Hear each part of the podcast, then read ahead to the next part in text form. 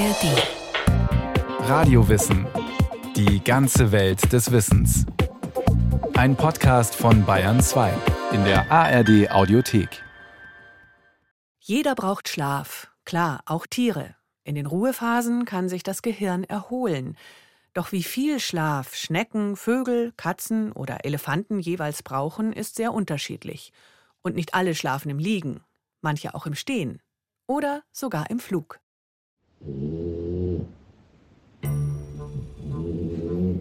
Hunde schlafen und dösen mindestens 10, manchmal aber auch bis zu 20 Stunden am Tag. Viele Hunde drehen sich vor dem Hinlegen kurz im Kreis. Das ist ein angeborenes Verhalten. Es stammt noch aus der Zeit, als sie wild lebten und erst einmal hohes Gras niedertreten mussten, um sich einen bequemen Schlafplatz zu schaffen. Außerdem kann der Hund so in alle Richtungen schnuppern und erkennen, ob von irgendwo Gefahr droht. Wie sie schlafen, ob ausgestreckt oder zusammengerollt, hängt unter anderem von der Temperatur ab. Allen Tieren gemein ist, ohne Schlaf geht es nicht. Schlaf ist sogar überlebenswichtig. In den 1980er Jahren wurden in einem Experiment von Schlafforschern Ratten dauerhaft am Schlafen gehindert. Die Tiere starben innerhalb weniger Wochen. Doch wie ist Schlaf eigentlich definiert? Wie kann man unterscheiden, ob Tiere nur ruhen, dösen oder tatsächlich tief schlafen? Schlaf ist eine Periode von reversibler Ruhe und reduzierter Empfindlichkeit, sagt der Schlafforscher Albrecht Forster, der ein Buch mit dem Titel Warum wir schlafen geschrieben hat. Also man muss jemanden aufwecken aus dem Schlaf. Er kann nicht so schnell auf Reize reagieren. Und es ist eben schnell reversibel. Das unterscheidet es vom Winterschlaf, also Torpor würde man sagen. Und es unterscheidet es vom Koma oder Tod. Bei Tieren muss man zum einen schauen, gibt es Perioden von Ruhe? Schlaf muss nicht immer mit Ruhe einhergehen, aber es ist in den allermeisten Fällen der Fall. Dann ist die Empfindsamkeit gegenüber Reizen reduziert und probiert das Tier auch den Schlaf wieder aufzuholen. Also wenn wir Schlaf wegnehmen, dann probieren wir am nächsten Tag den homöostatisch zu regulieren. Wir probieren den Schlaf wieder aufzuholen. Wie nach einer Party probieren wir länger zu schlafen. Und das kann man bei Tieren dann ja auch messen. Schlaf ist zentral für den ganzen Körper und fürs Gehirn. Die Ruhephasen sind essentiell, und zwar für alle Tiere, die ein Nervensystem haben. Selbst Quallen schlafen, sagt Niels Rettenberg. Er ist Forschungsgruppenleiter Vogelschlaf am Max-Planck-Institut für biologische Intelligenz im oberbayerischen Seewiesen. Neuere Studien deuten darauf hin, dass Schlaf in der Evolution sehr alt ist, vermutlich über 600 Millionen Jahre alt. So hat eine Studie vor ein paar Jahren gezeigt, dass sogar Quallen schlafen und das ist interessant, weil sie per se kein Gehirn haben. Sie haben Neuronen, die in einer Art Netz angeordnet sind und den Körper und die Nahrungsaufnahme kontrollieren. Aber sie haben nachts Phasen, in denen sie nicht so aktiv und schwer zu erregen sind, was darauf hinweist, dass sie schlafen. Und das deutet darauf hin, dass Schlaf sehr alt ist. Doch warum müssen Menschen, aber auch Tiere schlafen? Was passiert im Körper, wenn wir ruhen? Schlafforscher Albrecht Forster. Wir schlafen wahrscheinlich, weil unser Gehirn die ganze Zeit lernt. Im Schlaf kommt es zu einem Waschen, Schneiden, Legen im Gehirn. Im Schlaf wird das Gehirn durchgespült. Da erweitern sich die Zellzwischenräume um 60 Prozent und Wasser wird aus den Arterien rausgepresst und rüber zu den Venen gespült und nimmt daraus dann auf dem Weg Dreckproteine mit sich, mit zum Beispiel ähm, Synuclein Alpha, was wir von Alzheimer und Parkinson kennen. Im Schlaf werden aber auch die Synapsen zurückgeschnitten, wie so ein Obstbaumschnitt im Frühling. Und das führt dazu, dass die Nervenendigungen am nächsten Tag wieder neu austreiben können und wir neue Kontakte knüpfen können und wir daher besser lernen können. Dass Menschen, aber auch Tiere im Schlaf lernen, wurde mehrfach nachgewiesen. Auch Albrecht Forster erforschte den Zusammenhang von Schlaf und Lernen. Er promovierte an der Universität Tübingen über die Gedächtnisbildung im Schlaf der Meeresschnecke Aplysia californica. Die Schnecke kann bis zu 75 cm lang werden und lebt vor der Küste Kaliforniens. Diese Schneckenart hat ein sehr einfaches Gehirn mit nur 20.000 Nervenzellen. Die einzelnen Nervenzellen sind allerdings so groß, dass man sie mit bloßem Auge erkennen kann. Zum Vergleich, Forscher gehen davon aus, dass das menschliche Gehirn 86 Milliarden Nervenzellen hat. Albrecht Foster. Ich habe damals den Meeresschnecken Futter verpackt in ein kleines Netz und dann können die Meeresschnecken das Futter riechen und schmecken und dann wird sie anfangen, auf diesem Netz herum zu kauen. Und nach etwa 20 Minuten merkt dann auch die dümmste Schnecke, dass sie das durch das Netz nicht durchkommt und dass dieses Seegras, dieses Plastikseegras quasi nicht essbar ist. Und wenn man ihr am nächsten Tag dieses gleiche verpackte Seegras wieder hinreicht, dann wird sie anfänglich noch mal kurz drauf rumbeißen, aber schon nach wenigen Minuten davon ablassen. Wenn ich die Schnecke aber nicht hab schlafen lassen in der Zwischenzeit, dann wird sie, obwohl sie im Prinzip die ganze Nacht dann wach war, immer noch 20 Minuten auf diesem Seegras herumbeißen.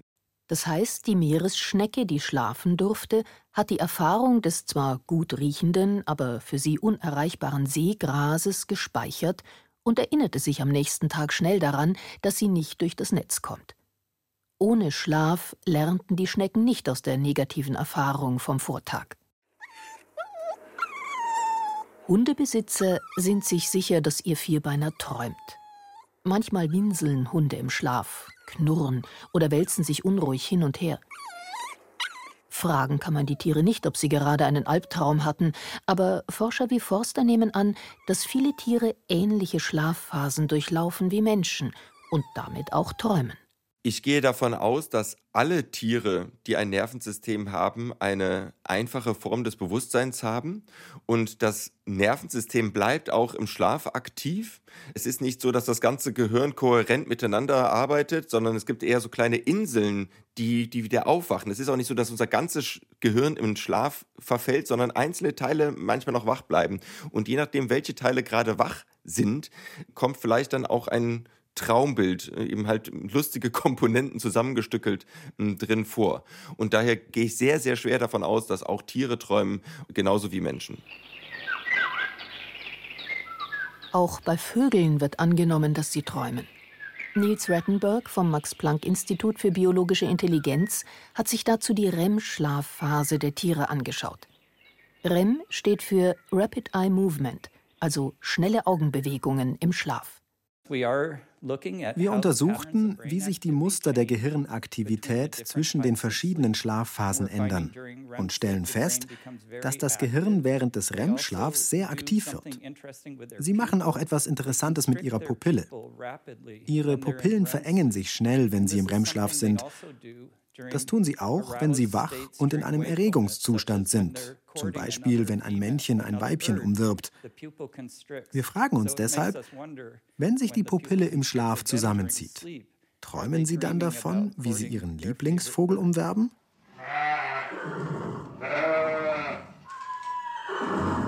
Die Schlafpositionen von Tieren unterscheiden sich. Manche legen sich hin.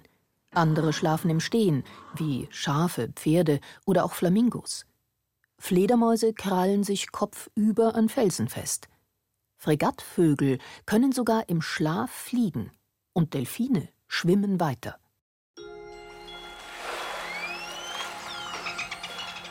Delfine können nicht in Ruhe verharren, wenn sie schlafen.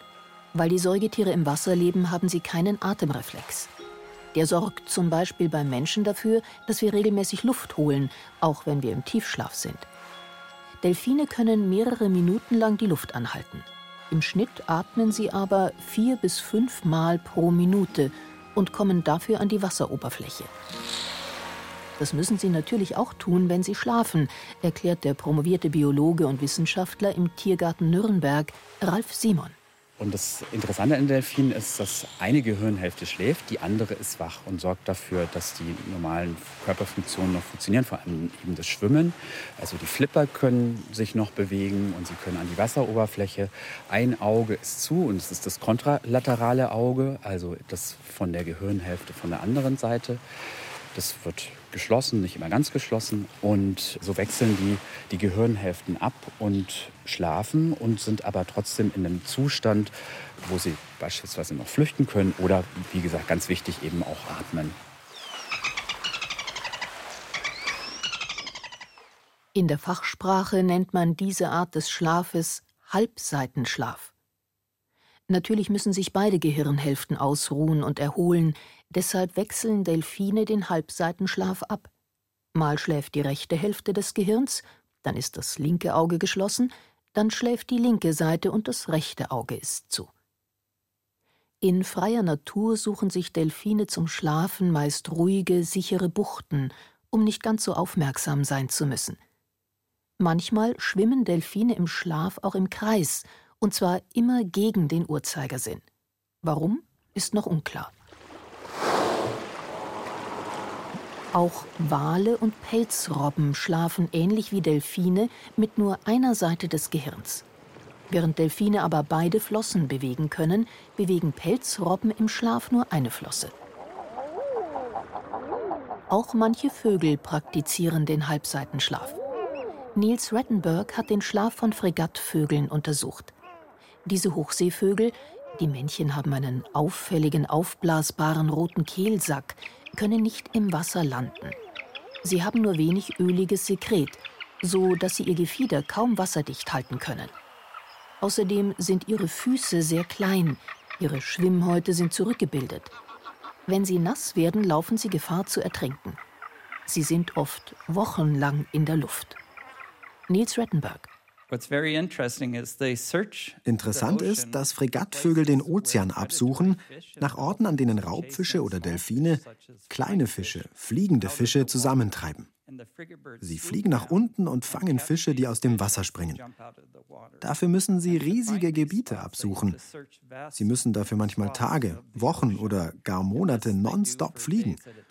Und die interessante Frage war, Wann schlafen sie? So the interesting question is when do they sleep?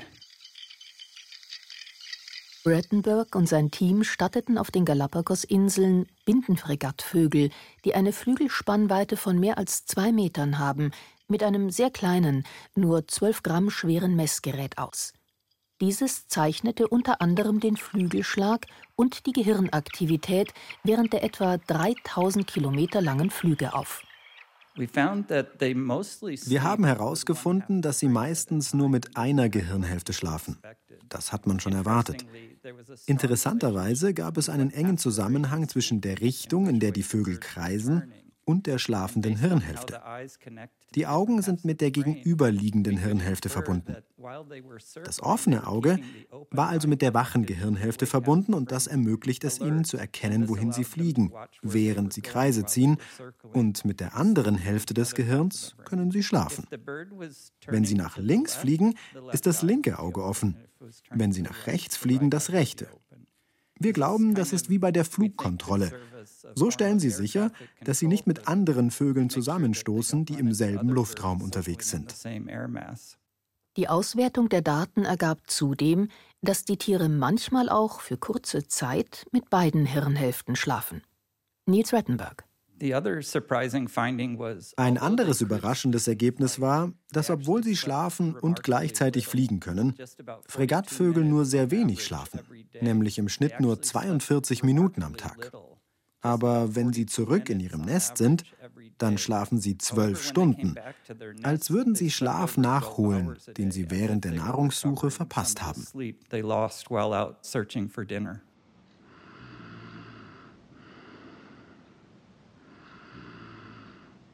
Menschen verbringen etwa ein Drittel ihres Lebens mit Schlafen. Erwachsene brauchen im Durchschnitt täglich sieben bis neun Stunden Schlaf.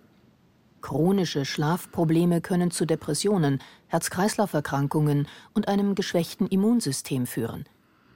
Erzwungener Schlafentzug gilt als Foltermethode. Albrecht Forster wenn wir mehrere Tage wach sind, kommt es zu Wahnvorstellungen, Halluzinationen, aber natürlich auch zu Einschlafattacken. Also auch in gefährlichen Situationen schlafen wir ein. Sekundenschlaf am Steuer. Es sterben in Deutschland mehr Menschen aufgrund von Schlaf am Steuer als aufgrund von Alkohol am Steuer. Schlaf ist sehr gefährlich.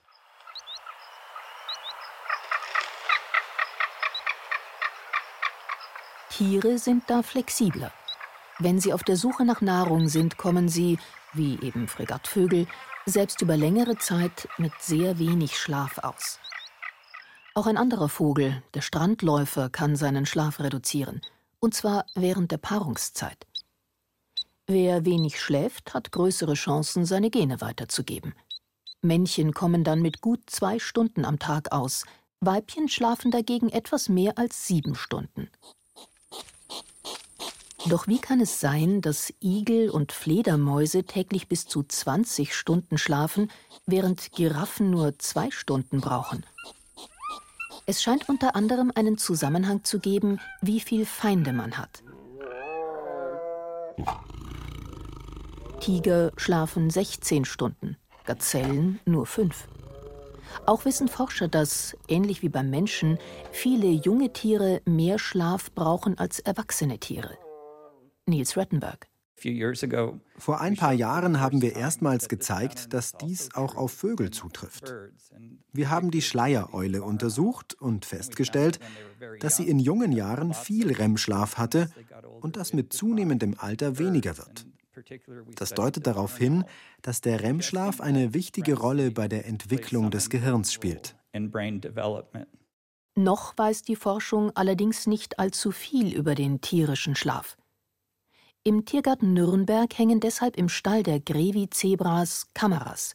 Diese zeichnen auf, wie und wie lange die Tiere, die in Nordostafrika heimisch sind, schlafen. Es ist ein Forschungsprojekt von Annalena Burger vom Arbeitskreis Zootierbiologie von der Universität Frankfurt am Main. Ralf Simon. Hier ist der Stall von den Grevi-Zebras. Und man kann schon hier die Kameras erkennen. Die haben wir jetzt aufgehangen vor zwei Wochen und die gehen nur nachts an. Sobald das Licht dunkel wird, also von 17 bis 7 Uhr, sind die an und zeichnen dann die Zebras auf, wie sie schlafen oder auch nicht schlafen. Die laufen auch nachts rum. Und zwar geht es eben um die REM-Schlafphasen der Tiere. Man kann die im Video sehr gut erkennen, weil die dann eine bestimmte Schlafposition einnehmen. Also die ist immer gleich, diese Schlafposition. Und die kann man dann mit einem KI-Algorithmus sehr gut erkennen und dann auswerten, wie lange die REM-Schlafphasen der Tiere sind. Die würden dann liegen und hier kann man sehen, das machen die Zebras hier nachts. Ähm, tatsächlich stehen die viel rum. Ich hätte erwartet, die würden ja mehr schlafen, längere Ruhephasen haben, aber tatsächlich laufen die relativ viel rum nachts und haben immer nur kurze Schlafphasen, wie man jetzt hier sehen kann. Andere Tiere wiederum verschlafen Monate. Gesteuert von hormonellen Umstellungen, der Temperatur und der Tageslänge wissen sie, wann es Zeit für den Winterschlaf ist. Igel schlafen je nach Region von November bis April. Herzschlag und Atmung sind dann verlangsamt. Statt wie sonst 40 bis 50 Mal pro Minute atmen sie nur noch ein bis zweimal. Ihr Herz schlägt fünfmal pro Minute. Sonst liegt der Puls bei 200. Die Körpertemperatur sinkt von 36 auf 1 bis 8 Grad. Ralf Simon vom Tiergarten Nürnberg hat über Fledermäuse promoviert. Auf dem Gelände des Tiergartens gibt es Felsenkeller, in denen wilde Tiere überwintern. Sie sehen aus wie dunkle Flecken an der Decke. Tatsächlich sind es große Mausohren und braune Langohren, die dort den Winter verschlafen. Die überwintern hier in diesen Katakomben.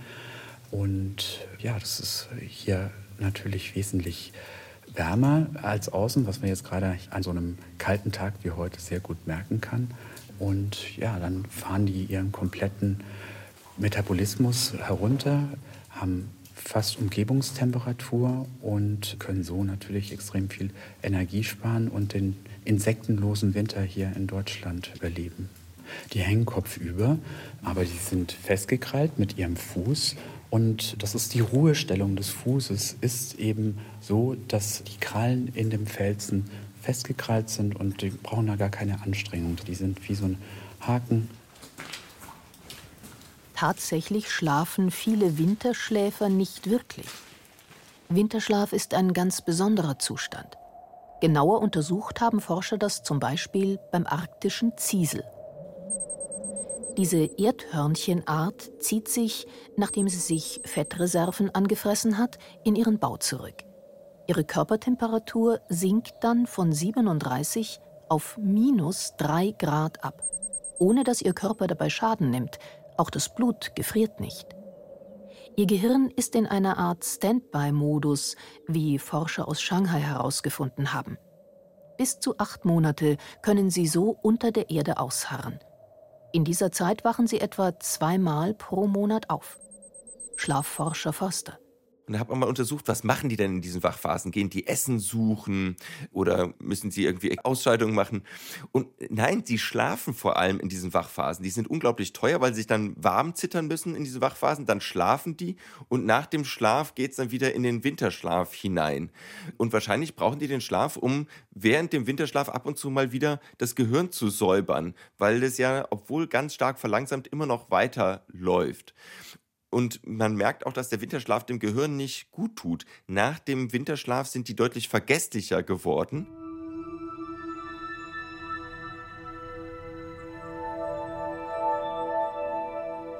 Für Forscher ist der Winterschlaf des Ziesels so interessant, weil die Tiere lange Phasen ohne Nahrung bei niedrigen Körpertemperaturen und gedrosselter Sauerstoffversorgung und Durchblutung überstehen. Wenn Wissenschaftler das ganze Geheimnis des Zieselschlafes entschlüsseln, könnte dies eines Tages neue Wege bei der Behandlung bei Herz-Kreislauf-Erkrankungen, Herzinfarkt oder Schlaganfall beim Menschen aufzeigen.